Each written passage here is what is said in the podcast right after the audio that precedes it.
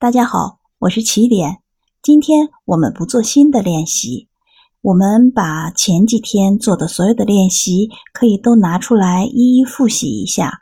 在今天，在明天，我们在这个周末可以用比较长的时间去重复一些我们在之前做的不是很满意的东西。那在这里呢，我想跟大家说。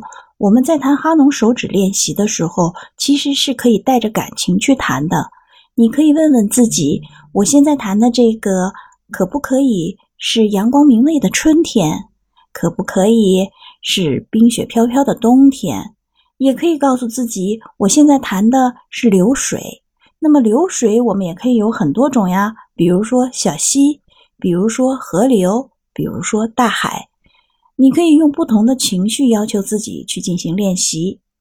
那么同时呢，我们还应该告诉自己，弹一个手指练习，除了做对之外，我们可以要求自己做得更准确、更精确。那么每一个动作都做得更满意。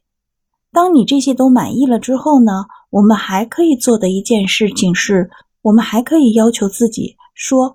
我可以把它做得更精致吗？尽管哈农只是一条手指练习，你还可以去做很多很多的不同的变化。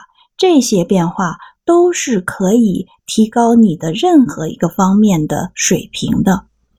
问题就在于你是否愿意去为一个问题设计一个新的练习。